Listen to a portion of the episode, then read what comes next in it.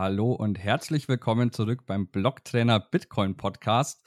Heute auch endlich mal mit mir, dem René, nachdem ich in der Ankündigungsfolge mit Roman versprochen hatte, dass wir bald eine Folge spätestens aus El Salvador senden, hat das leider nicht ganz hingehauen, weswegen wir diese Folge jetzt ja im Nachtrag produzieren, aber auch ein paar ja, weitere spannende Eindrücke aus anderen Bitcoin-Standorten aus Zentralamerika ähm, ja, hören werden. Mit dabei habe ich heute zwei spannende Gäste von der Berliner Firma Fulmo. Zum einen den Lightrider. Hallo Lightrider. Hallo. Und den Jeff. Grüß dich, Jeff. Hallo. Ja.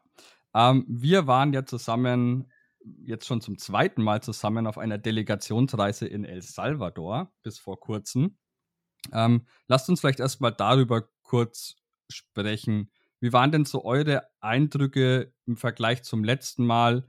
Vielleicht äh, ja in, in, in, kurz zwei, drei Sätzen zusammengefasst, Chef. Im Vergleich zum letzten Mal ähm, es war wieder sehr spannend und eindrucksreich. Äh, El Salvador ist ein Land mit vielen Widersprüchen. Das fängt bei Bitcoin an, hört aber bei weitem da nicht auf. Wir haben ganz viel gesehen, Geothermiekraftwerke, Vulkane, ähm, mit Mangroven bewachsene Buchten und dergleichen. Ähm, ganz viele Leute getroffen, mit vielen Bitcoinern und Nicht-Bitcoinern gesprochen und äh, quasi so ein Jahr nach Einführung des Bitcoin-Gesetzes in El Salvador die Lage vor Ort gecheckt. Wie ist es seitdem, was ist seitdem passiert? Wie ist es weitergegangen und wie ist die aktuelle, wie ist der Stand der Nation? Nee, wie heißt das? Die, ja, der, der Stand der Nation. Lage der Nation. Die Lage der Nation. Ja, und Christoph, wie ist, äh, Lightrider, sorry fürs Doxen. ähm, wie ist die, wie, wie ist die äh, Adoption oder die Lage der Nation denn jetzt in El Salvador? Kannst du da was zu sagen? Ja, also, ähm, also es war wieder sehr schön. Wir haben unglaublich viel gemacht und erlebt. Ähm, es war diesmal ähm, nicht ganz so aufregend wie beim letzten Mal, weil es natürlich ähm, immer spannender ist, wenn man Dinge zum ersten Mal präsentiert bekommt und Dinge zum ersten Mal ähm, sieht.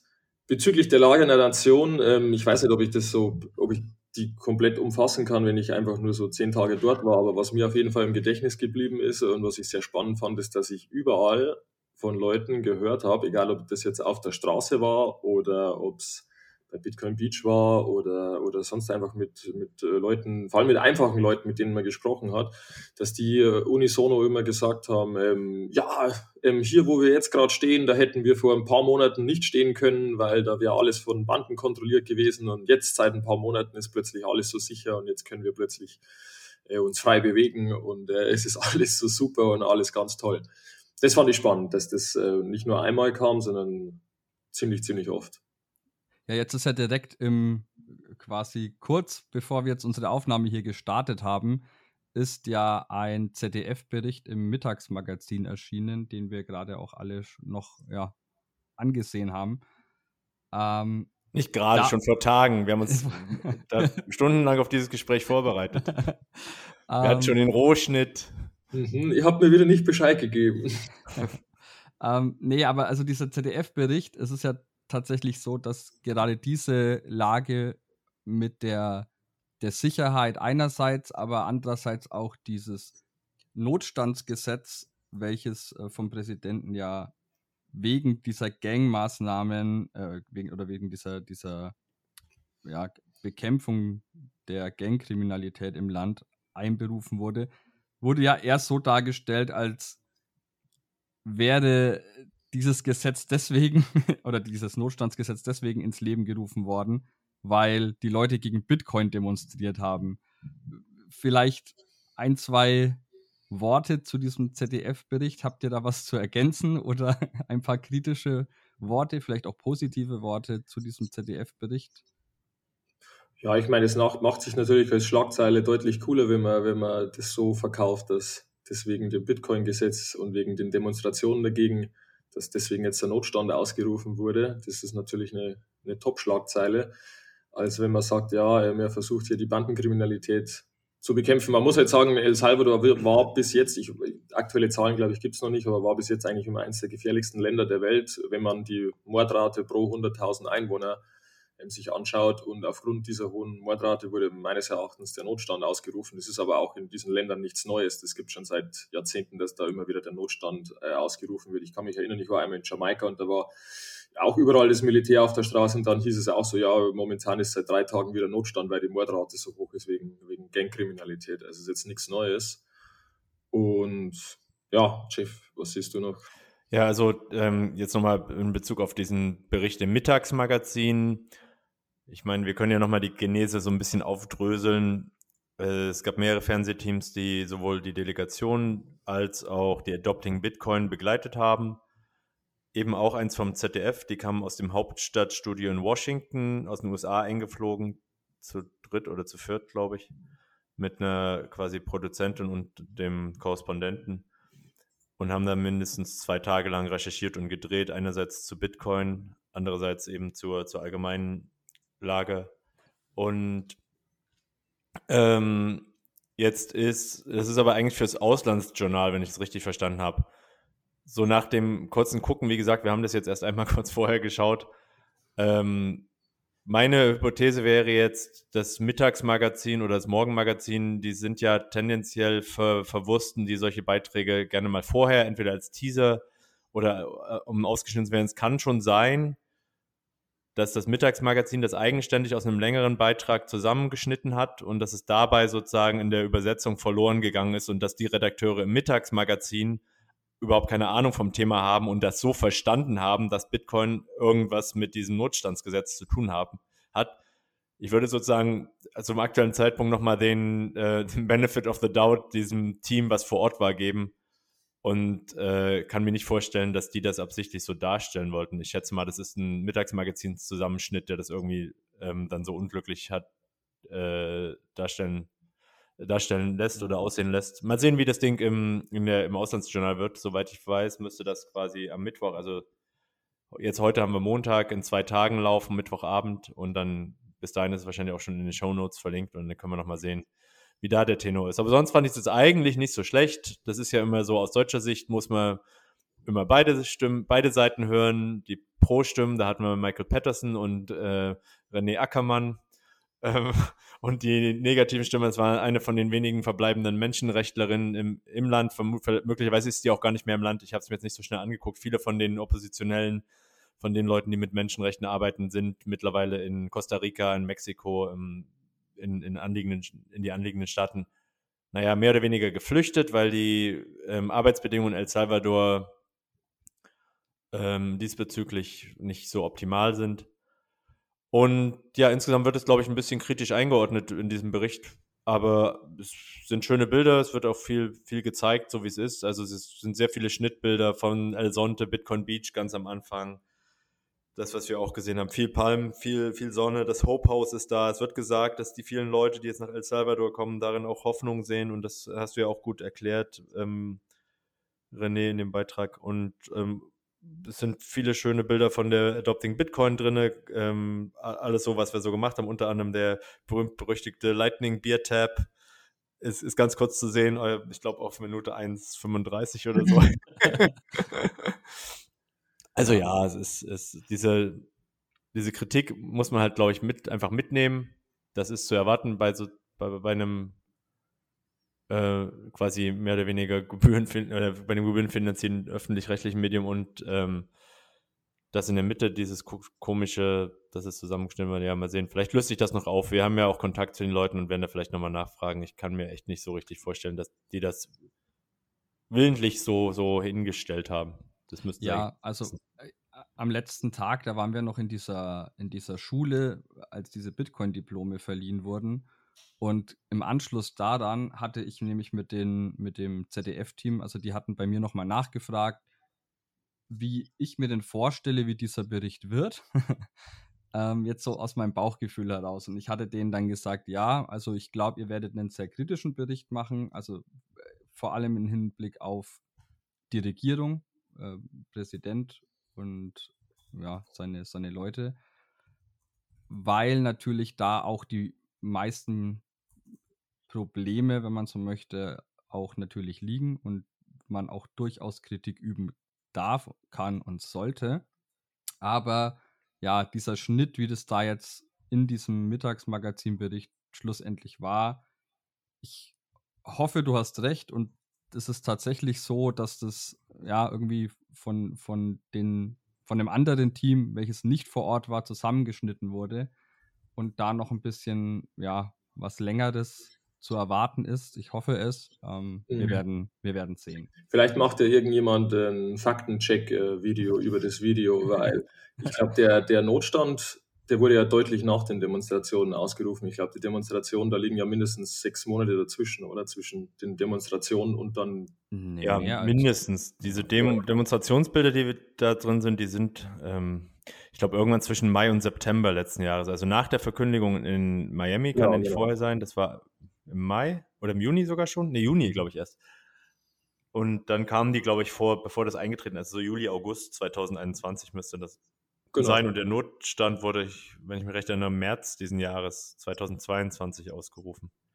Also da gibt es eigentlich keinen kausalen Zusammenhang und ähm, das würde auch, ja, also das, das habe ich, höre ich auch zum ersten Mal, das hat noch nie jemand behauptet, dass es irgendwie der Notstand irgendwas mit Bitcoin zu tun hat. Das ist einzig und allein auf die, auf die Gangs bezogen und die überufernde Gewaltkriminalität.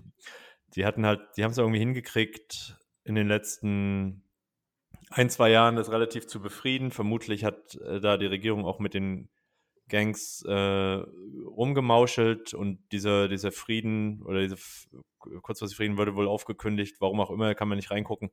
Aber im März, März oder April ähm, 22, also dieses Jahr, ging es dann wieder los. Dann waren binnen weniger Tage wieder, ähm, wurden quasi wieder so Signalmorde verübt. Die Leute wurden da irgendwo auf den Straßen verteilt, um zu zeigen, hier, da ist irgendwas nicht okay oder irgendjemand hat sich nicht an die Abmachung gehalten. Und ab da ist sozusagen, wenn man so will, der aktuellen Regierung der Kragen geplatzt und die haben, haben da massiv aufgeräumt und die Leute von der Straße geholt und Gefängnisse gesperrt. Auch jetzt gerade vor drei Tagen, glaube ich, war die Schlagzeile in Soyapango. Das liegt zwischen San Salvador und dem Lago Ilopango. Es ist auch so eine vermutlich eher, eher ähm, prekäre Gemeinde, die wurde umstellt mit 10.000 Soldaten und dann wurde die quasi durchgekämmt in Bezug auf Gangmitglieder und wieder neue Verhaftungen durchgeführt. Wir sind da übrigens auch, also wir sind da ja durchgefahren, also mehr oder weniger, ich weiß nicht, das ist, glaube ich, wenn man durchfährt, nicht so spektakulär, dieses Sojapango. Ist ja nun auch nicht so, dass, es ist ja momentan noch alles befriedet und wir hatten außerdem eine Polizeieskorte. Ähm, aber das ist dann quasi schon im, im Großraum San Salvador eine, eine eigenständige Gemeinde. Ich weiß nicht, ihr habt, ihr habt sicher die, die Schlagzeilen auch mitbekommen, ne? Ja, habe ich. Gesehen, ja. Ich habe auch dann nachgeguckt, wo dieses Sojapango denn genau liegt, weil ich mich jetzt nicht erinnern konnte, dass wir da explizit gewesen sind. Habe dann gesehen, okay, äh, doch, das liegt auf dem Weg eben zu dem Lake Ilopango. Wir sind da durchgefahren, aber ja, wie du sagst, das ist jetzt nicht irgendwie, dass man da, ja, das Gefühl hatte, man fährt da jetzt durch Ganggebiet oder so. Ähm, ich glaube, das siehst du ja als, als Tourist oder als Außenstehender sowieso nie. Also das geschieht ja alles unter im Verborgenen. Ja. Gut. Ähm, jetzt soll es ja heute tatsächlich eigentlich gar nicht so sehr um El Salvador gehen. Ähm, da wird auch ja, irgendwann in nächster Zeit, sobald wir mit dem Karten fertig sind, auch noch ein kleiner Filmbeitrag auf unserem YouTube-Kanal dazu kommen für alle, die sich mehr für El Salvador interessieren. Nachdem sich unsere Wege dann in El Salvador getrennt hatten, seid ihr beide ja mit, äh, zusammen mit noch ein, zwei anderen Leuten ähm, nach Guatemala gefahren. Äh, vielleicht könnt ihr da mal kurz erzählen, was euch denn nach Guatemala verschlagen hat und warum das für Bitcoin-Enthusiasten slash Fans slash Interessierte äh, ja, interessant sein könnte und sollte. Jeff, fang doch mal an.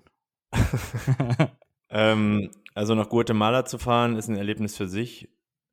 Wir sind von San Salvador aus mit einem quasi gemieteten Bus bis an die Grenze gefahren, so zwei, drei Stunden.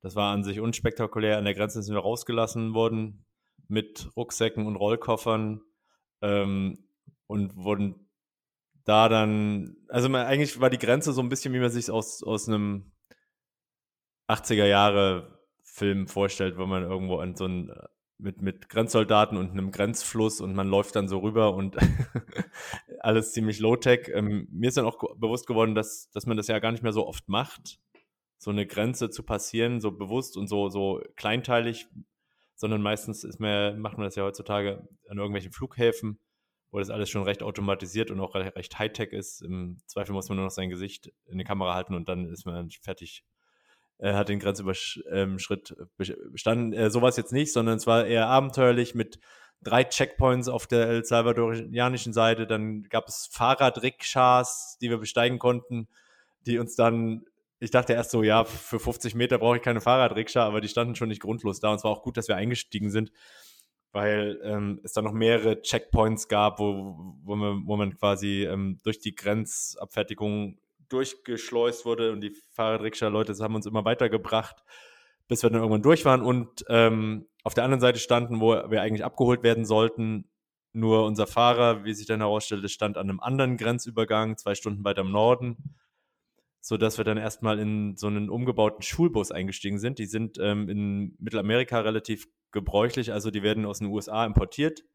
Die, diese großen gelben, quasi ikonischen Schulbusse, wenn die in den USA ausgedient haben, werden die weiter in den Süden verschifft, werden dort nochmal ein bisschen getuned, also meistens, glaube ich, verkürzt und ein bisschen höher gelegt, sodass sie auch das unwegigere Terrain gut durchfahren können, zum Beispiel ähm, Flussbetten und dergleichen.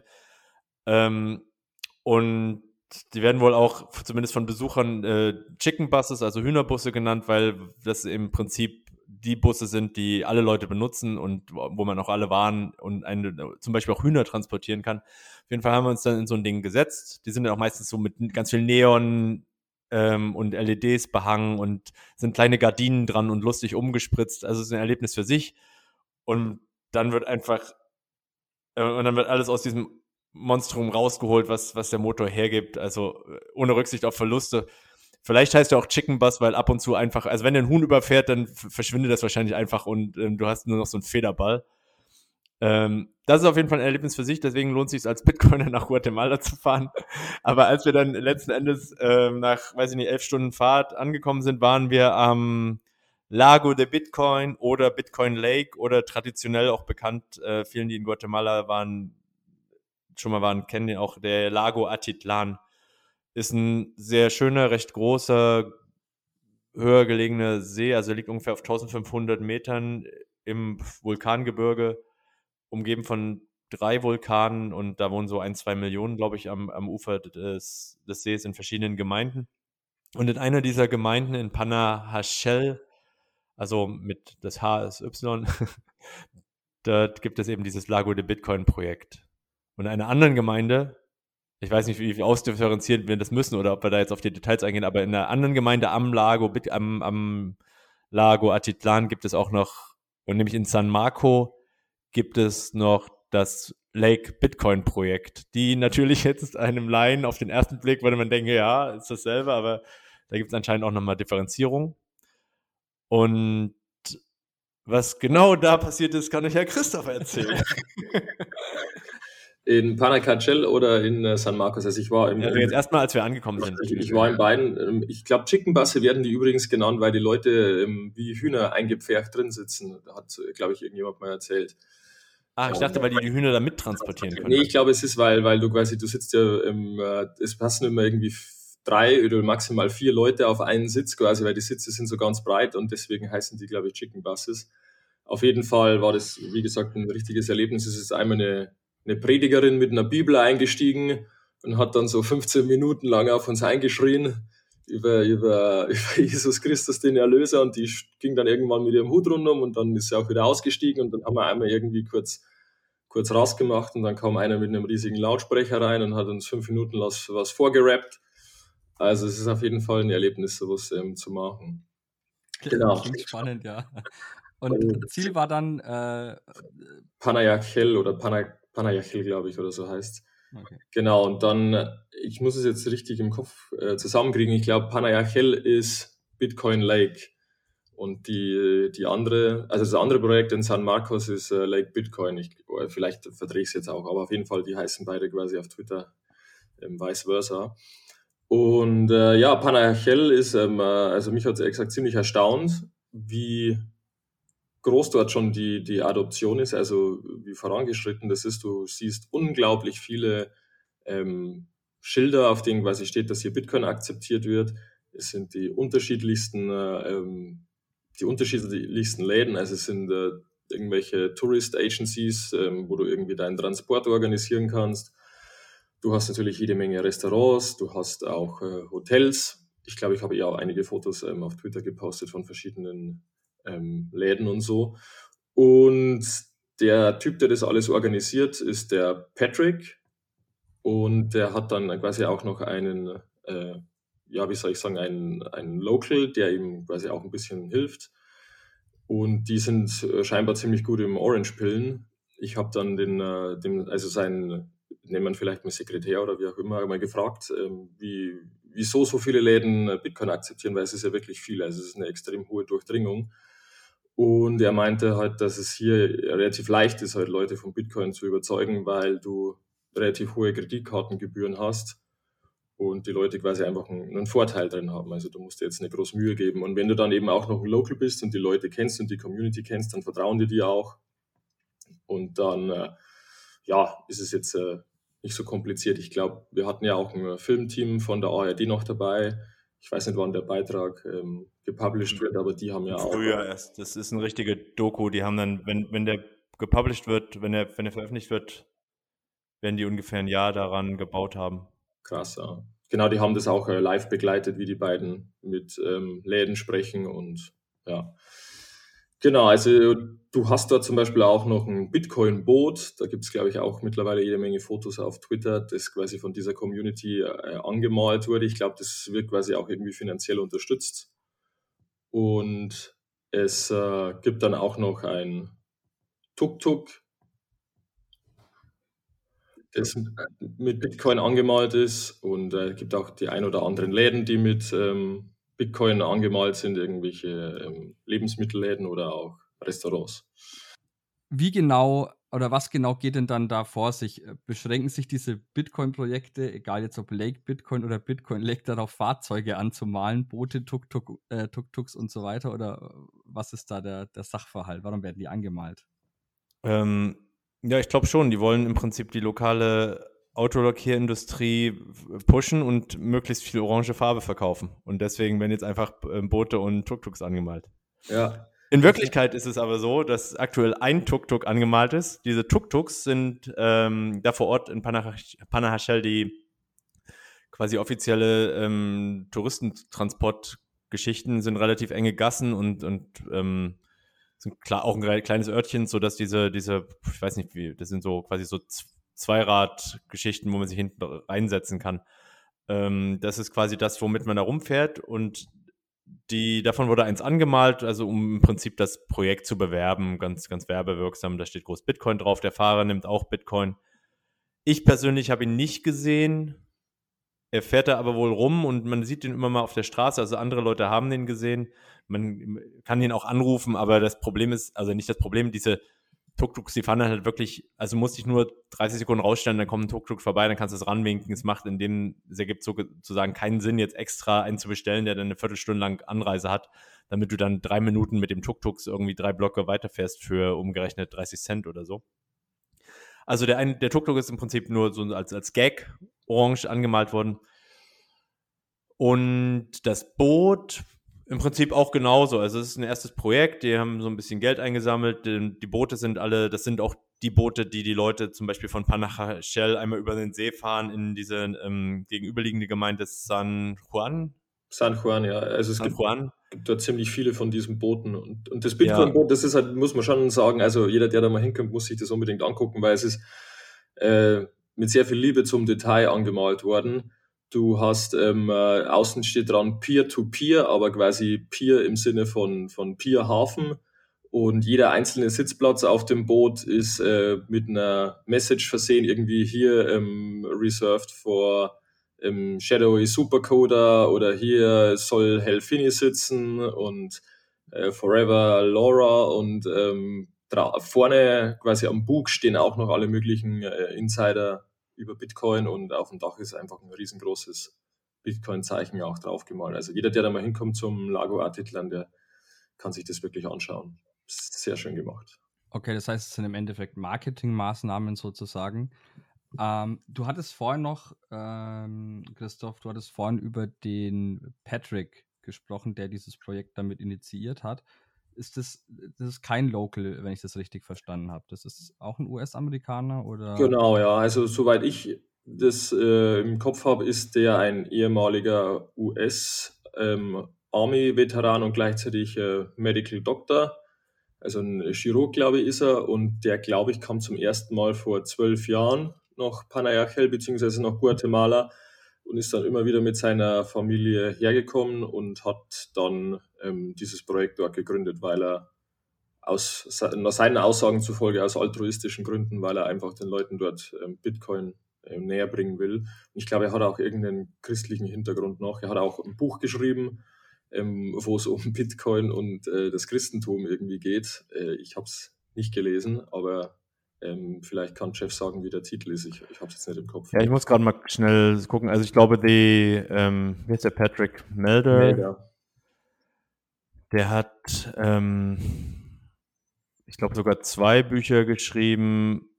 Sein ja, genau, er ist Fotos noch, ja. Der kommt quasi aus dieser, ja, der hat, das habe ich nicht, also das habe ich einfach aus, aus, so einem, so einem deutschen, aus so einem deutschen Hintergrund nicht so richtig verstanden. Es gibt anscheinend nicht konfessionelle Christen, in den USA, die dann auch auf Mission gehen. Also ich weiß nicht, es scheint nicht so zu sein, dass es da eine gewisse Kirchenzugehörigkeit gibt, sondern ich weiß nicht, ob die sich das dann einfach selbst überlegen, dass sie jetzt auf Mission gehen. Es muss meines Erachtens irgendwie ja organisiert werden und jedenfalls ist er, ist er, macht er das schon länger, seit eine, zehn Jahren oder so, was schon in verschiedenen Ländern und wiederholt auch in, am Lago Atitlan in, in Guatemala und scheint sich da in diese Gegend und die Menschen da irgendwie verguckt zu haben und ähm, dachte, das ist jetzt ein gutes Projekt, um, um da auch ein Bitcoin-Projekt zu machen.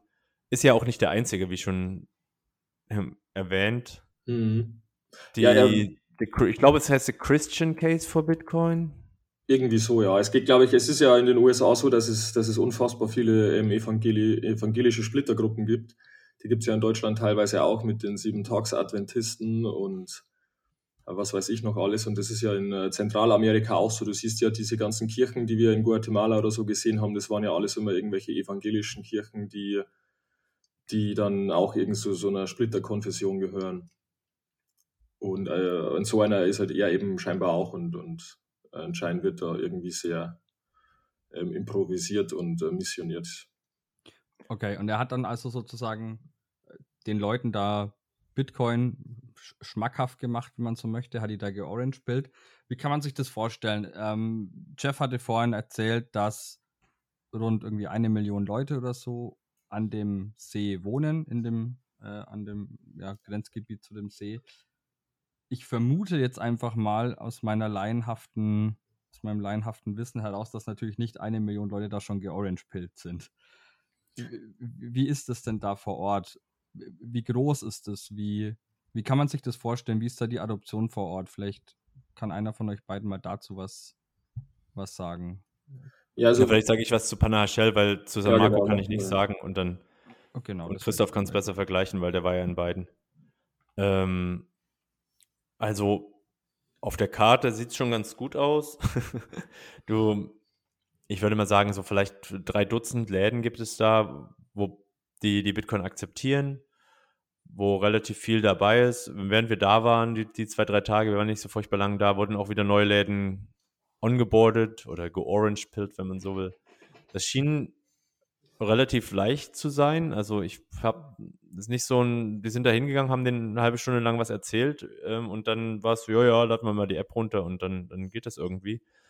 Ähm, und dann ist einer von den Jungs, die vor Ort da mitarbeiten, der kommt dann und bringt dann noch so ein Schild an, den, die sie da in den lokalen Copyshops bauen. Also es ist alles relativ do-it-yourself und sieht aber auch relativ gut aus. Also man kann ja wohl schon auch mit geringen Mitteln dem guten, guten offiziellen Rahmen geben. Das, ähm und ja, da, also man sieht auch immer wieder diese an, an den Häusern, diese Schilder, die da angeschraubt sind oder irgendwo ein Aufkleber. Es gibt natürlich dann nach einer Weile, wenn man so ein bisschen ein Gefühl für den Ort hat, wie der aufgebaut ist, ähm, hat man so auch so seine zwei, drei Orte, Restaurants, wo man, wo man sich dann auch wohlfühlt und, und die auch Bitcoin nehmen. Die Lösungen sind verschieden. Also ich, meine Lieblingslösung ist nach wie vor IBEX, die, die ja auch aus Guatemala kommen. Die gab es aber an dem Lago äh, der Bitcoin jetzt, ich habe den nur einmal gesehen in einem Restaurant.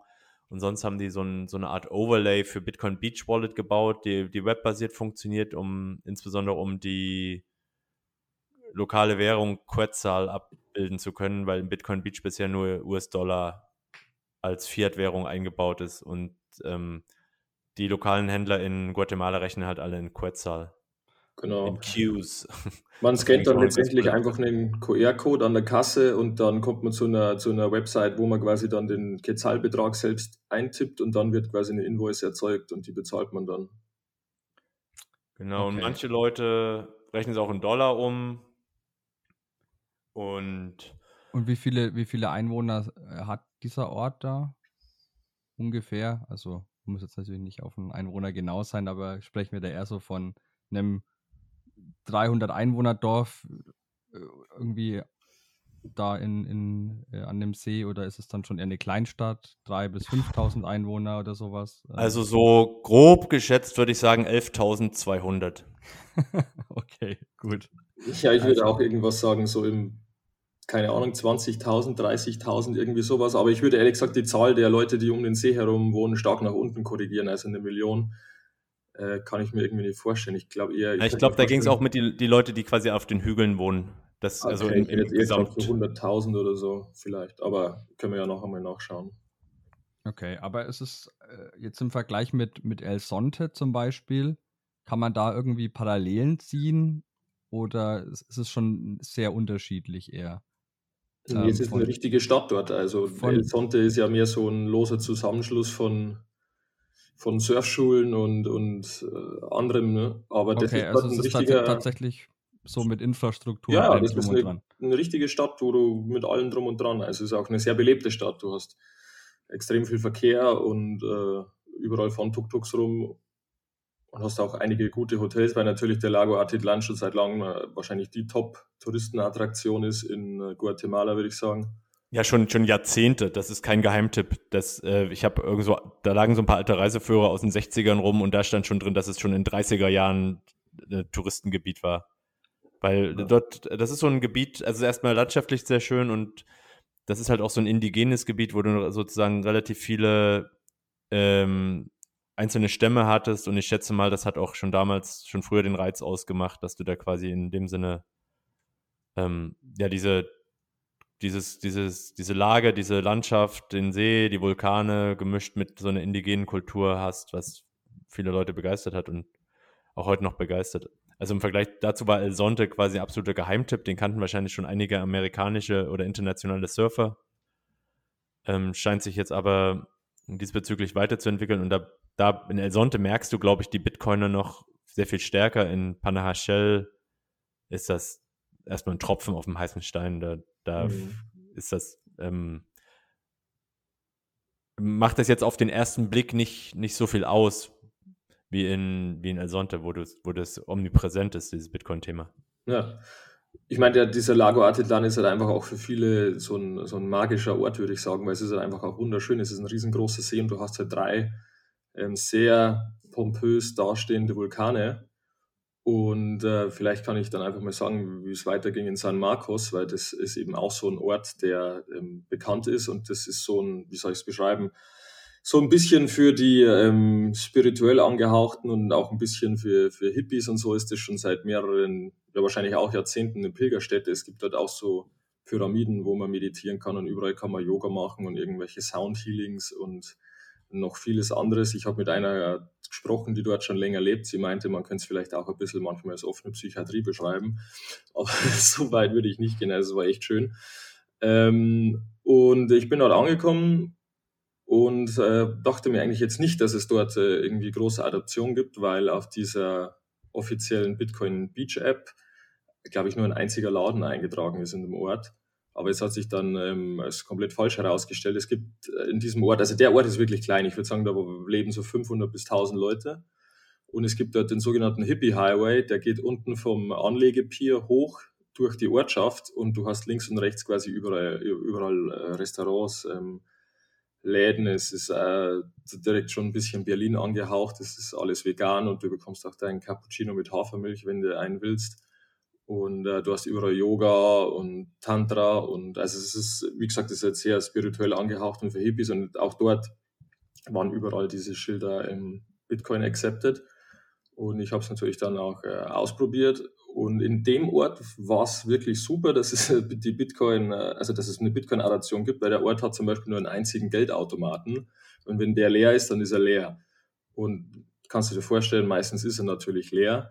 Also ich äh, war echt froh, dass ich quasi diesen ganzen ATM-Hustle, den du sonst in so, einem, in so einer Stadt hast, dass du dem einfach komplett ausweichst ich habe dann äh, die Bitcoin Beach Wallet benutzt und äh, man kann sich ja dann so ein Dollar-Budget setzen. Du hast ja dort äh, auch die Möglichkeit, mit Stable-Satz quasi einen Dollar-Account zu machen und dann hast du halt einfach deine Ausgaben auch ein bisschen im Blick, weil wenn du jetzt nur mit Moon Wallet die ganze Zeit bezahlst, dann, dann weißt du ja am Ende eigentlich nie, was du jetzt ausgegeben hast, weil Unit of Account ist halt dann Bitcoin doch noch nicht so wirklich. Ich meine, es wird ja alles in Dollar gepreist.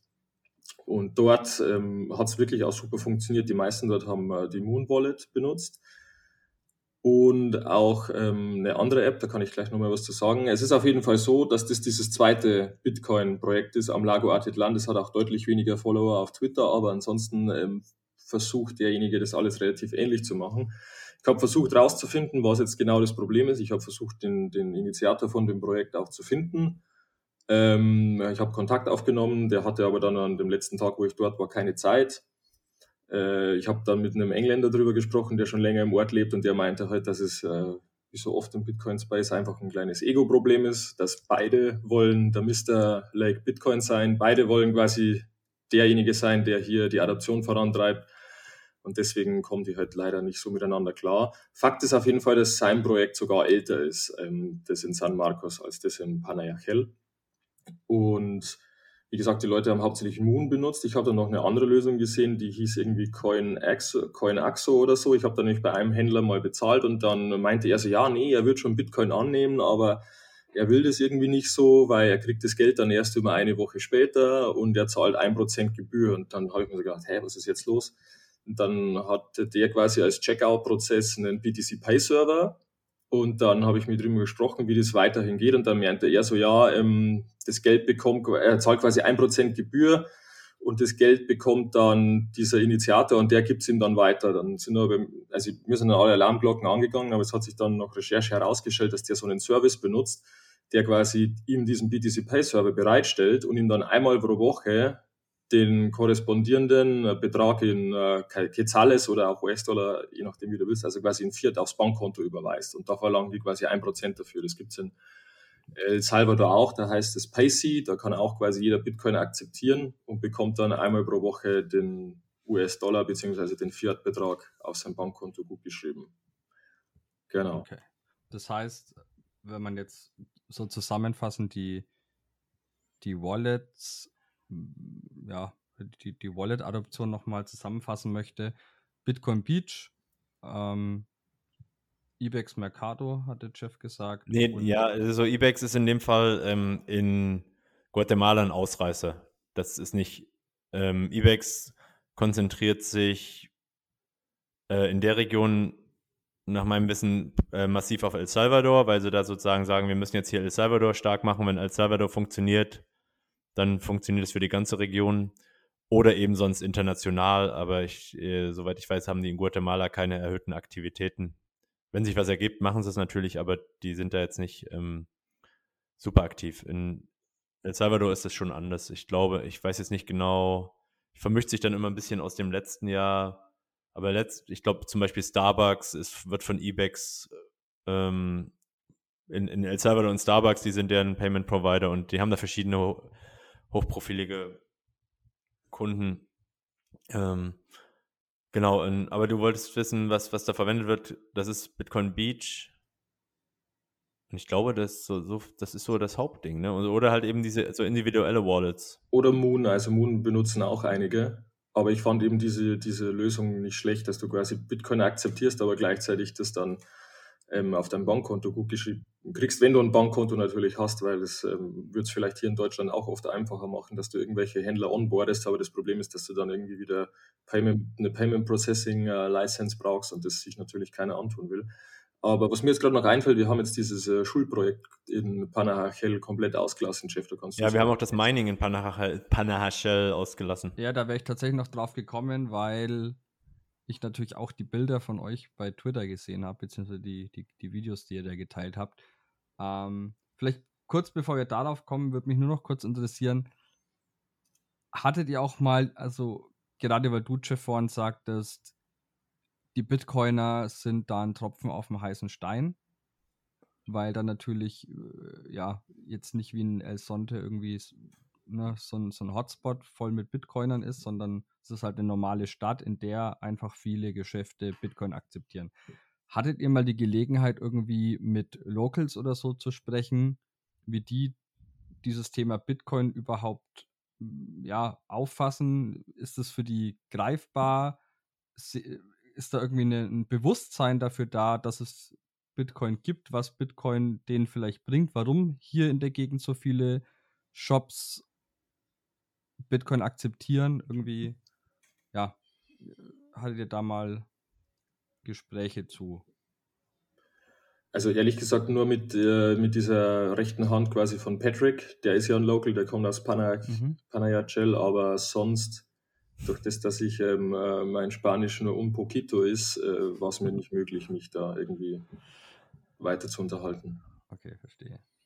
Ja, ich bin nach Guatemala so ein bisschen wie die Jungfrau zum Kinde gekommen. Ähm, El Salvador hatte ich mich ein bisschen vorbereitet ab, äh, und da haben wir, glaube ich, auch mit, immer mal wieder mit Locals gesprochen. Aber in Guatemala war, also ich war da auch nicht lange, so drei Tage oder so. Mir war, es war also eher so ein Bonusding. Ich habe das ganze Programm, also wir haben uns alles angeschaut und Patrick hat uns alles gezeigt, aber so richtig, ähm, und es gab, waren ja auch noch im Nachgang der Konferenz ungefähr 30 andere internationale Bitcoiner da.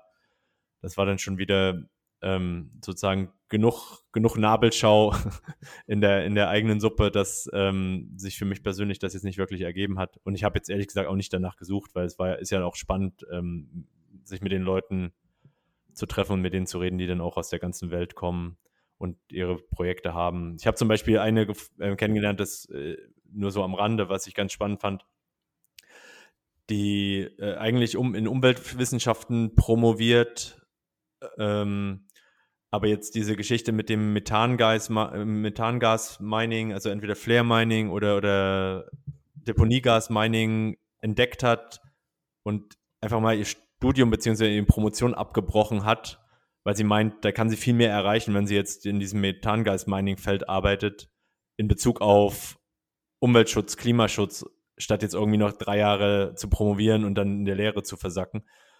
Das, das war so, das hat jetzt nichts mit Guatemala zu tun, die hätte ich überhaupt irgendwo anders treffen können. Aber vielleicht auch nicht, weil Guatemala hat ja eben diesen Mining-Bezug. Dieses, dieses äh, Lago de Bitcoin will ja extra im Gegensatz zu El Salvador noch, noch Mining mit in das Projekt reinbringen. Und also Mining ist ja schon ein sehr umkämpfter Markt. Ich weiß, ihr seid jetzt beide keine, keine Profi-Miner, aber wie sind denn so eure Einschätzungen? Hat es da überhaupt Zukunft? Ähm, ich meine, jetzt können wir gerne auch auf dieses Alt-Fett-Mining-Projekt kommen, äh, von dem wir da. Wie hieß ja. es? Kaboom oder Boom nur? Kaboom. Genau, Kaboom. Das war. Ich, ich kann aber anfangen. Das war ja. quasi. Das, also, das war wirklich absoluter Wahnsinn. Ähm, wir sind da auf so einen Hinterhof gegangen, wo quasi dieses Kaboom steht. Ich habe, glaube ich, ja auch ein Video irgendwann mal hochgeladen auf Twitter. Dort steht eben ein Generator, und der wird quasi mit Alpenspeiseöl betrieben. Ich meine, das ist jetzt äh, nichts Neues, das gibt es schon lange. Die, äh, Last, die, die Lastwagenflotte von McDonalds fährt auch teilweise mit dem alten Frittenfett. Du kannst jeden Dieselmotor auf ähm, Speiseöl umstellen. Das ist jetzt nicht, äh, das ist eigentlich jetzt nichts Neues. Genau, und dieser Generator wird mit Altöl betrieben und wird dann ähm, zur Stromproduktion benutzt. Und der hat dann eben dort ein paar Miner stehen und ähm, die meinen dann dort fröhlich vor sich hin. Also es ist aber nicht so, dass das Ding irgendwie 24 Stunden am Tag läuft und ich weiß ehrlich gesagt auch nicht, ob das jetzt wirklich profitabel ist, aber ich finde es halt irgendwie ein schöner Proof of Concept, weil Mining ist ja sage ich mal, so ausgelegt, umso, umso, umso stärker jetzt irgendwie eine Regierung oder eine andere Institution gegen das Mining vorgeht, umso lukrativer wird es für den Einzelnen. Es ist ähnlich wie beim Drogenhandel. Und äh, je mehr jetzt irgendwelche westlichen Länder gegen Mining vorgehen würden, also wenn wir jetzt einen Mining-Ban in den USA hätten oder in der, in der EU, dann würde so ein Miner plötzlich hochprofitabel werden und dann wird es sich definitiv ähm, lohnen, den mit Altöl irgendwie 24, äh, mit Altspeiseöl äh, laufen zu lassen, wird sich definitiv dann lohnen, das 24 Stunden am Tag zu machen. Und das ist halt, das ist halt irgendwie schön zu sehen, weil du das Bitcoin-Netzwerk einfach letztendlich, du wirst es niemals irgendwie schaffen, durch Mining-Bands oder sonst irgendwas ähm, auszumachen, weil es wird immer irgendwo auf der Welt irgendwelche Leute geben, die eine Internetverbindung haben und die gleichzeitig irgendwie die Möglichkeit haben, Strom zu produzieren. Und die werden immer Mining betreiben. Und gerade dann, wenn es sich immer mehr lohnt, werden sie ähm, das auch definitiv machen. Aber es war auf jeden Fall, es war auch eine interessante Stimmung dort auf diesem Hinterhof. Jeff, da kannst du vielleicht noch. Ja, aber äh, quasi eigentlich war es mir so, als ob wir in, in ein Filmset von einem, irgendeinem postapokalyptischen Produktion gelaufen sind. Das war also absolut wie Bilderbuch. Konnte, hätte man nicht besser inszenieren können. Es war so eine Mischung aus Schrottplatz und Werkstatt. Es hat eine irgendjemand aus irgendeinem Grund Plastikmüll in einer, in einer Tonne verbrannt, die dann die, diese ganze, diesen ganzen Hinterhof in so einen Plastik, in so einen weißen Plastikrauch ähm, gehüllt hat. Daneben saß in so einer relativ beschaulichen Hütte noch irgendwie eine Familie draußen, direkt im Plastikrauch. Ähm, ich weiß nicht, ob die schon lang, länger da saßen oder wie die das ausgehalten haben. Vermutlich haben sie es nur ausgehalten, weil die schon länger da saßen. Äh, dieser Plastikrauch hat auch nichts mit dem Miner zu tun. Das stand halt einfach da, neben, neben mehreren demolierten, verrosteten Autos, die auch irgendwie aus der Mad Max-Kulisse hätten stammen können. Also es war einfach so spektakulär, so richtig äh, so Cyberpunk, Mad Max, Terminator, diese ganzen Geschichten, äh, Escape, Escape from New York oder LA, also ein, so 80er Jahre postapokalyptisches Setting. Es war, war, fast schon, fast schon deswegen lohnt sich da hinzukommen, um sich das einfach mal anzugucken.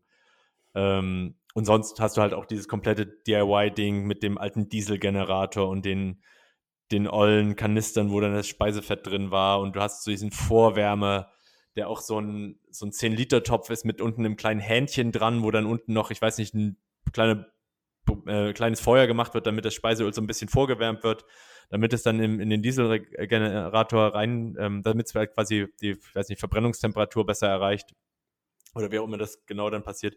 Und dann stehen da zwei angerostete oder drei angerostete S9s, die dann mit irgendwelchen Kabeln, also mit Strom und Internetkabel verbunden ist. Ein, ein Internetkabel ging noch, ging noch 15 Meter bis in die Baumkrone des nächsten Baumes, weil da oben dann der LTE-Router installiert war, damit er einfach besseren Empfang hat. Also dieses ganze Setup war, war so quasi ähm, dystopisch in einerseits, andererseits äh, auch, auch sehr, naja, es ist so ein richtiges MacGyver-Setup halt. Und wenn man, wenn man es so sieht, wie Christoph sagt, so, das ist so Miner of Last Resort. So, im schlimmsten Fall steht in Guatemala noch ein einsamer Miner auf dem Hinterhof und äh, melkt die letzten S9s, bevor dann irgendwie der Skynet auch seine Position findet. was, was sind das für Leute, die da das Mining betreiben? Also ähm, ist das von dem von dem äh, Peter, von dem Projektbetreiber Patrick, da? ja, Patrick, sorry, Menschen. Gehört direkt zum Projekt. Also ah, das macht so sein, die einer der oder der andere, der vor Ort ist, ich habe äh, Eliasar heißt er, ne? Ich glaube schon, ja. Ja. Der, der ist dafür der Verantwortliche. Und ähm, genau, aber das, das ist jetzt sozusagen nur so ein bisschen auch wieder so ein bisschen Aushängeschild, weil das ist ganz cool, kriegt so Klicks und man kann, ist so ein Proof of Concept. Die Grundidee, so wie ich es verstanden habe, das ist leider in der Außenkommunikation nicht immer so 100% klar, zumindest nach meinem Empfinden, ähm, ist, dass die, dass die die Müllkippen am Lago Atitlan mittel- bis langfristig ähm, den, die Methanvorkommen, also die nicht die Methanvorkommen, sondern die Methanproduktion der Müllkippen, also diese, das Deponiegas, was entsteht bei, ähm, bei der quasi Ver Verwertung von organischem Müll, das strömt jetzt einfach aus und das soll im Prinzip abgefangen und dann verstromt werden und dann soll sich diese Anlage darüber refinanzieren, dass dieser Strom zum Meinen verwendet wird. Das ist so ein bisschen die Vision. Das, ob das jetzt alles, weil du vorhin fragtest, ob das wirtschaftlich ist, das wage ich erstmal zu bezweifeln, aber zumindest ist es ein Vorzeigeprojekt und zeigt erstmal, dass das geht. Und die langfristige Vision ist eben auch, dass die dadurch die Müllkippen professionalisieren können, dass sie besseres Müllkippenmanagement haben. Das sind jetzt im Prinzip also das ist nochmal ein Thema für sich. Ähm, das ist übrigens, glaube ich, auch eine spannende Podcast-Folge, potenziell, wenn du dann Fachmann findest. Mhm, der Traumberuf, Müllkippenmanager. Ja, nee, ja, es ist, das ist da, ich glaube schon, dass man da ein äh, abgeschlossenes Masterstudium braucht, so einfach, wenn du es professionell machst, so einfach ist das nicht. Mhm. Und in Guatemala, nach meinem Verständnis, die, die Gruppe hat und einen Tag vorher, da waren wir noch nicht da, auch diese Müllkippe angeguckt, die werfen einfach immer noch alles einfach in die Walachei und ja, das ist halt so ein Berg voll Müll. Wird. Das macht man ja heutzutage eigentlich auch nicht mehr. Du hast gemanagte Deponien mit äh, Ableitungen, mit, mit Gasrohren, mit äh, Methan aus, mit Methan quasi äh, Schloten, wo du das Methan dann, was Methangas abfängst und was du dann verstromen kannst oder wenigstens abbrennen kannst, damit sie hier in die Atmosphäre gelenkt wird. Und ähm, lange Rede, kurzer Sinn, dieses Projekt soll halt wohl auch beweisen, dass es möglich ist, auch diese, diese ungemanagten Müllkippen oder schlecht gemanagten Müllkippen zu professionalisieren und dann zusätzlichen Ertrag durch Bitcoin-Mining rauszuholen, der dann quasi so, ein, so eine Art Feedback-Loop erzeugt und, und das Ganze auch einfach umweltfreundlicher gestaltet, damit das ganze Zeug, was jetzt ähm, da lagert, da bilden sich ja auch ähm, diverse Chemikalien und im Endeffekt, äh, salopp gesagt, fließt dann die ganze Suppe in den See. Und der See hat wohl ein ökologisches Problem und wird, wird im Prinzip zugemüllt von, der, von dieser ganzen Agglomeration, an den, den Siedlungen drumherum. Es gibt kein richtiges Müllmanagement und ich weiß, ich, wie gesagt, ich habe es leider nicht in aller Tiefe äh, ergründen können, aber es wurde mehrfach gesagt, dass der See sozusagen perspektivisch einfach stirbt. Mhm. Okay. Die haben, er hat schon ein massives Problem und da muss irgendwas passieren, damit der See in 20, 30 Jahren nicht, nicht tot ist. Ja. ja. Also Weil es sind einfach überall solche wilden Deponien. Und durch das Regenwasser wird einfach alles, was sich dort in den Deponien ansammelt, halt letztendlich dann auch in den See reingespült. Und äh, in beiden Städten, sowohl in Panajachel als auch in San Marcos, meinen die Leute halt, dass der See halt perspektivisch irgendwann kippt und dann war's das. Und durch die, durch, ich meine, da die alle vom Tourismus leben, wäre es halt schon wichtig, dass sie sich da mal Gedanken drüber machen. Und vielleicht wäre ja hier dieses Mining mal irgendwie ein erster Schritt oder so, den Anreiz zu schaffen, das ein bisschen ja, intelligenter zu gestalten.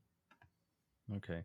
Äh, eine letzte Frage vielleicht noch zu dem, ähm, ja, zu der, zu der Region da um den Bitcoin Lake jetzt. Wie sieht es denn da aus mit ATMs und sowas? Ich, ich hatte ein Bild gesehen von, von dir, Christoph, glaube ich, bin mir aber gerade nicht sicher, ob das auch an dem Lake war. Es war an dem Lake, ja. Also in, in Panayachel gibt es, soviel ich weiß, keinen. Es gibt um den ganzen See, gibt es genau einen Bitcoin-ATM und der ist eben von von diesem anderen, ähm, Rishi heißt er übrigens, von, von dem ist das, ist der aufgestellt und der ist quasi in so einem Restaurant. Dort sind, das ist auch unglaublich witzig, das sind quasi drei Kabinen, zwei sind mit Toiletten besetzt und in der letzten Kabine quasi steht dann ganz unscheinbar der Bitcoin ATM drin. Auch nicht schlecht. ja, also ähm, das heißt im Endeffekt, wenn man zusammenfassen möchte, die Adoption da an dem Bitcoin Lake slash Lake Bitcoin ist im Endeffekt bottom-up durch diesen Patrick initiiert oder den äh, Richie oder wie ist der? Richie. Mhm. Richie. Ja, das äh, läuft parallel. Genau, parallel. Die tauschen sich auch nicht viel aus, oder wenn, ich glaube überhaupt nicht, oder eher das Gegenteil. Nee, da ist, äh, da okay, hängt der Haus her, herrscht, herrscht dicke Luft. Ähm, es gibt ein paar Dutzend Restaurants, Hotels, Supermärkte auch, nehme ich jetzt mal einfach an. Weiß nicht, gibt es Supermärkte, die Bitcoin akzeptieren? Ja, ja diese, also, diese Tiendas, diese, genau. ähm, diese kleinen, die Spätis sozusagen. Genau, ja. Das sind alles so Läden, die quasi alles haben. Und dort wird öfters Bitcoin akzeptiert. Das heißt, leben, leben nur mit Bitcoin in dem, äh, ja, in dem Ort wäre machbar oder zumindest zu großen Teilen machbar. Auf jeden Fall zu 100 Prozent. Also in, in, San Marcos, ich habe kein einziges Mal Geld abgehoben oder mit äh, Kreditkarte bezahlt. Also das funktioniert zu 100 Prozent. Okay. Ja, du kannst, würde ich auch sagen, das geht, du hast, du hast Transport, Ähm, du, du hast Essen, du hast Unterkunft, du hast touristische Angebote. Es, ähm, es gibt einen Vermieter, der, der, ähm, der Motorräder oder, oder so ähm, Roller vermietet. Es gab, glaube ich, auch einen Elektroladen oder so einen Computerteileladen, der dann äh, frisch ongeboardet wurde. Und ich denke, und, und auch wenn du Leute suchst und da Verknüpfung hast, die scheinen da relativ empfänglich für zu sein. Also ähm, die, die klassischen Orange Pill Missionare und da ist vielleicht auch so ein bisschen die Parallele zu dem, zu dem Missionarischen, ähm, scheint da gut, scheint da zu funktionieren und die Leute sagen erstmal lieber ja, da will einem jemand Geld geben, ja, dann gib mir halt dein Geld. Ob das dann Bitcoin sind oder nicht, da ist das. Es hat halt einfach klare Vorteile dort. Also durch diese hohen Kreditkartengebühren ist es einfach relativ leicht. Ich meine, es ist immer, wenn du einen Vorteil hast, ist es immer relativ leicht, die Leute zu Orange pillen. Ja.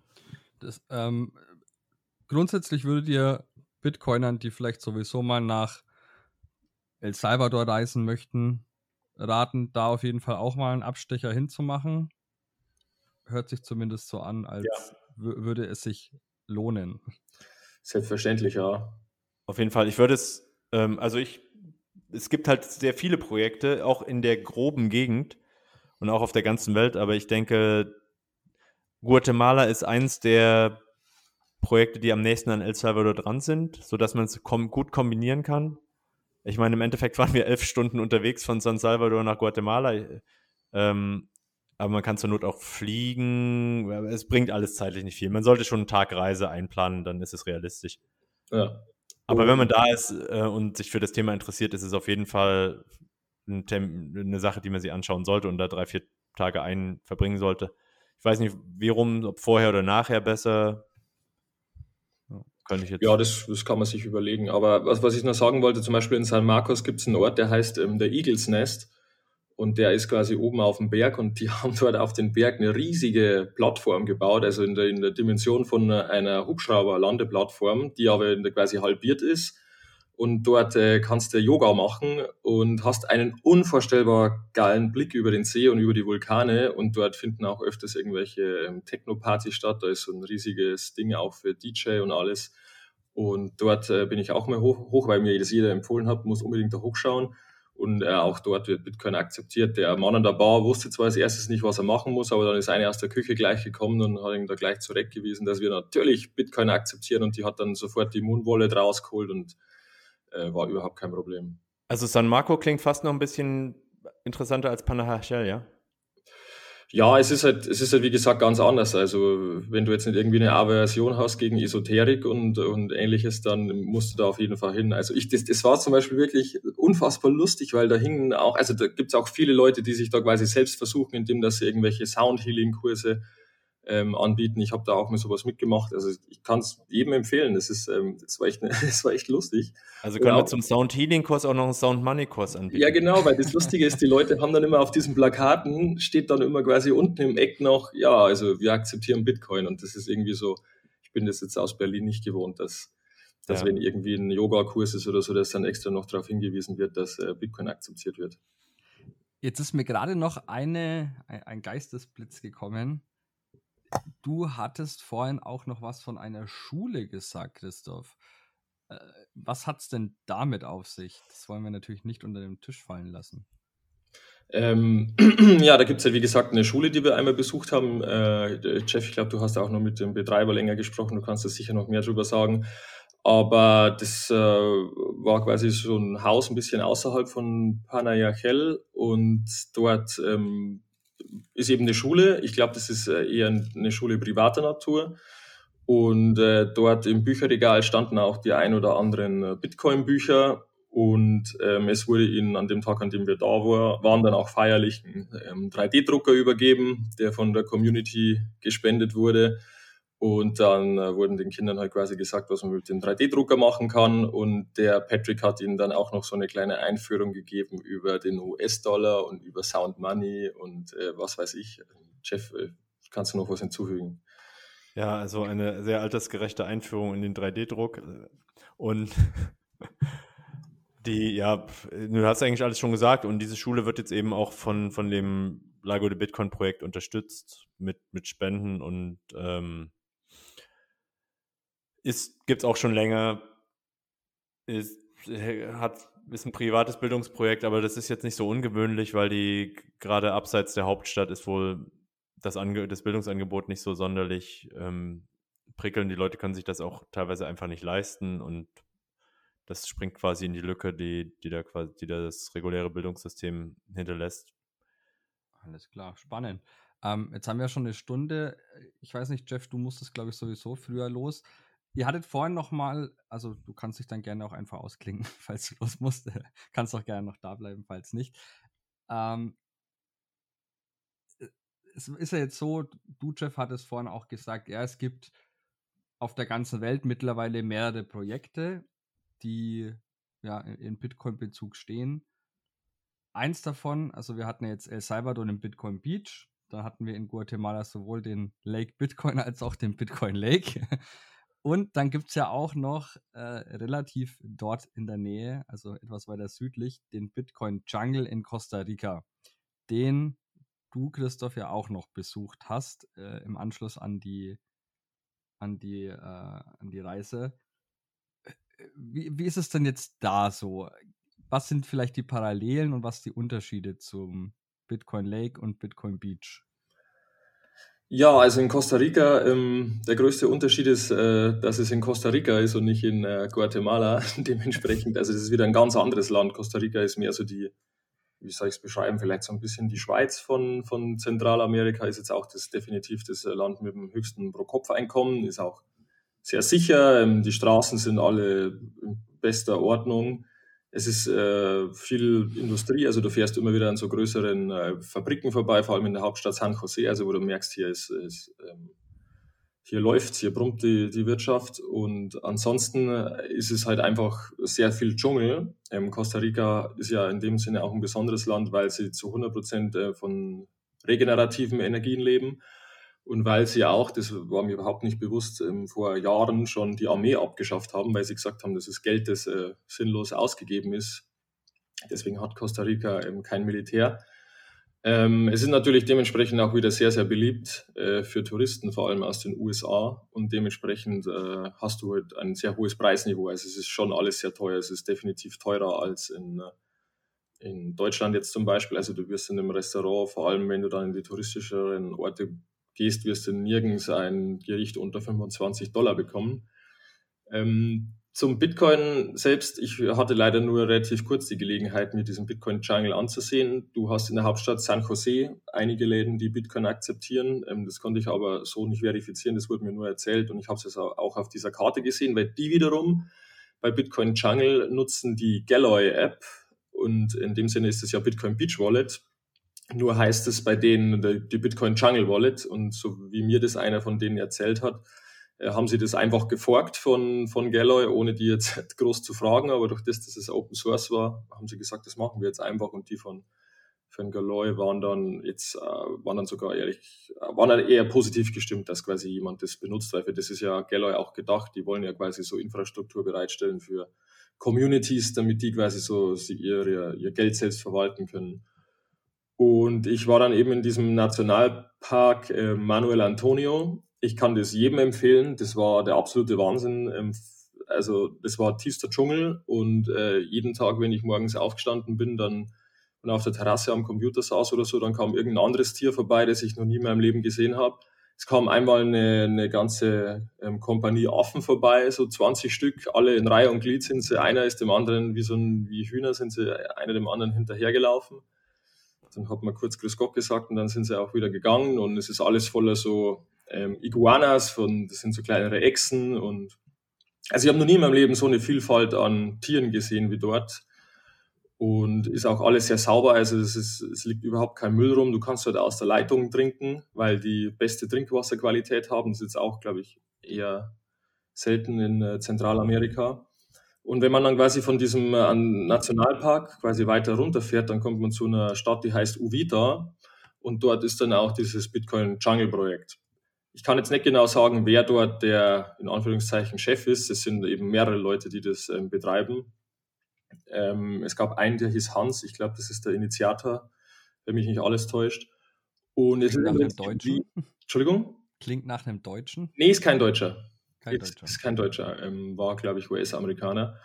Und ähm, letztendlich ist es ähnlich wie bei, ähm, in, ähnlich wie in, in, Guatemala. Also du hast einfach unglaublich viele Läden dort, die, die Bitcoin akzeptieren. Und ähm, wir waren dann dort noch auf einem Markt und auf diesem Markt wirklich, es gab keinen einzigen Stand, der nicht ein Schild hatte, ähm, wir akzeptieren Bitcoin. Und es waren schon so um die, keine Ahnung, 30, 40 Stände. Du konntest dort Obst kaufen, du konntest auch allen möglichen Schmuck kaufen, weil dort sind auch relativ viele Expats, weil das einfach eine super Surf- und Urlaubsdestination ist. Also da spricht auch jeder Englisch.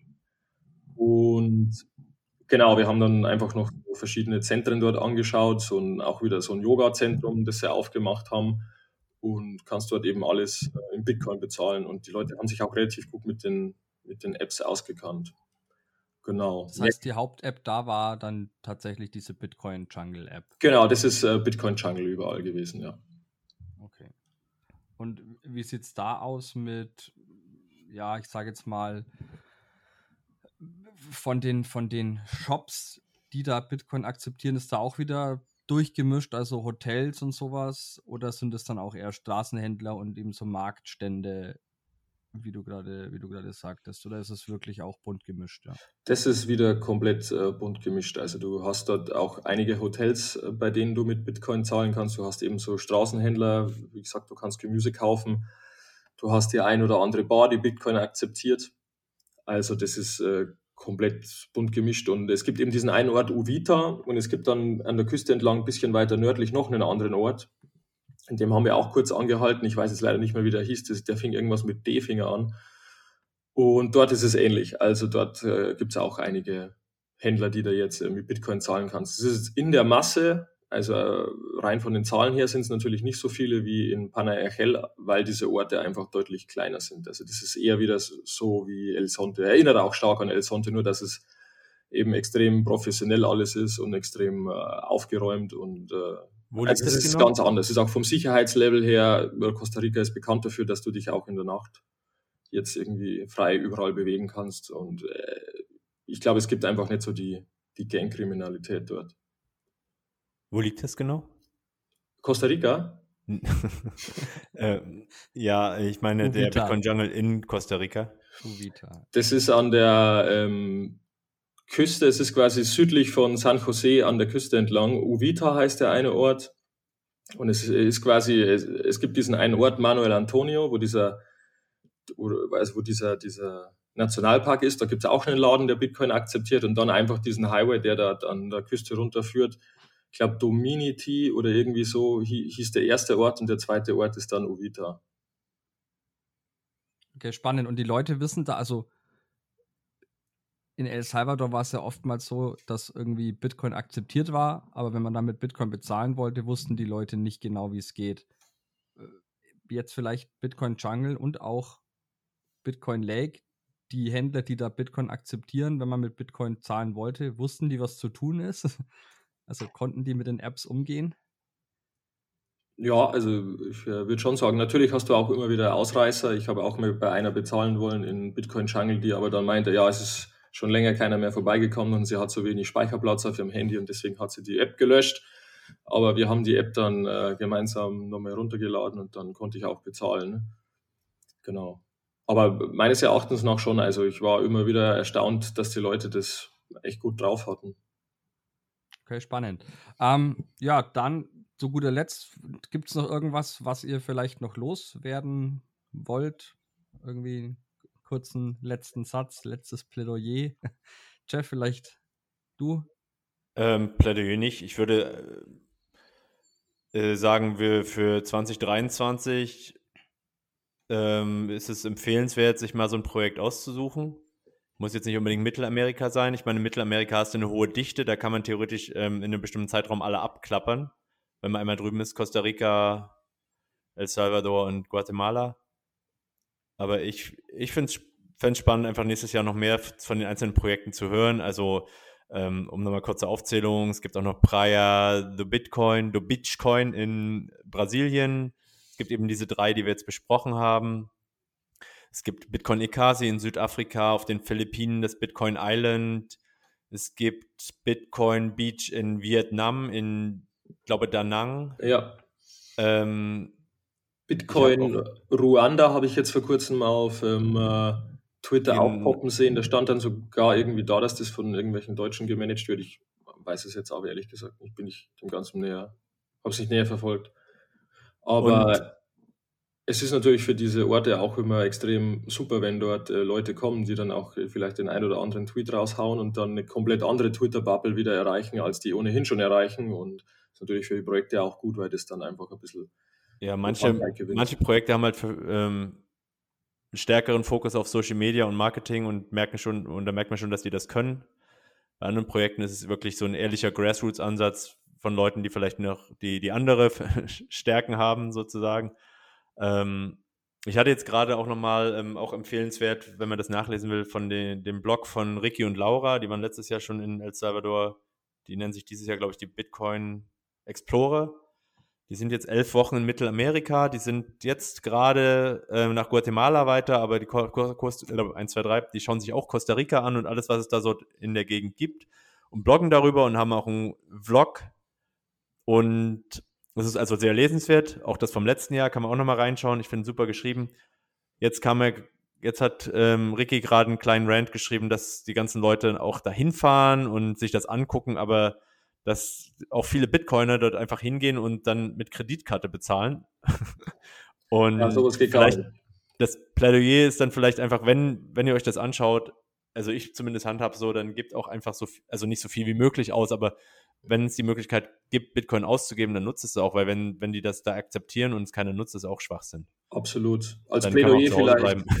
Als, als Plädoyer dann vielleicht erstens, Bitcoin ist nicht dafür da, um der reichste Mann auf dem Friedhof zu werden. Und zweitens, ähm, wenn Bitcoin irgendwann mal auf Zero geht, dann hast du wenigstens einen schönen Urlaub gehabt oder hast auf irgendwelchen Meetups wenigstens den einen oder anderen Burger gegessen oder sonst irgendwas gemacht. Das sind doch wunderschöne letzte Worte. Dann an euch Zuhörerinnen und Zuhörer da draußen wer die Zeit und das Geld slash die Bitcoin hat, äh, nehmt euch doch mal vor, vielleicht eins oder alle dieser Projekte zu besuchen. Fliegt hin, redet mit den Leuten, gebt Bitcoin aus und berichtet im Nachgang gerne darüber, wie eure Erfahrungen waren, denn auch das schafft immer wieder ja, ein Bewusstsein für die Projekte, wenn dann auf Twitter irgendwie Videos geteilt werden, Bilder geteilt werden, Eindrücke geteilt werden. Das bringt die Adoption voran und ja, das Bewusstsein für Bitcoin voran, vor allen Dingen für Bitcoin im Hinblick auf, ja, ich sage jetzt mal, positive Eigenschaften abseits des Preises. Von daher, äh, ja, vielen Dank an euch beide, Christoph und Jeff, dass ihr eure Eindrücke geteilt habt und ja, bis zum nächsten Mal. Ja, und nächstes Jahr auf Spanisch das Ganze nochmal, ne? Sí, señor. Sí, señor. Adios. Hasta luego.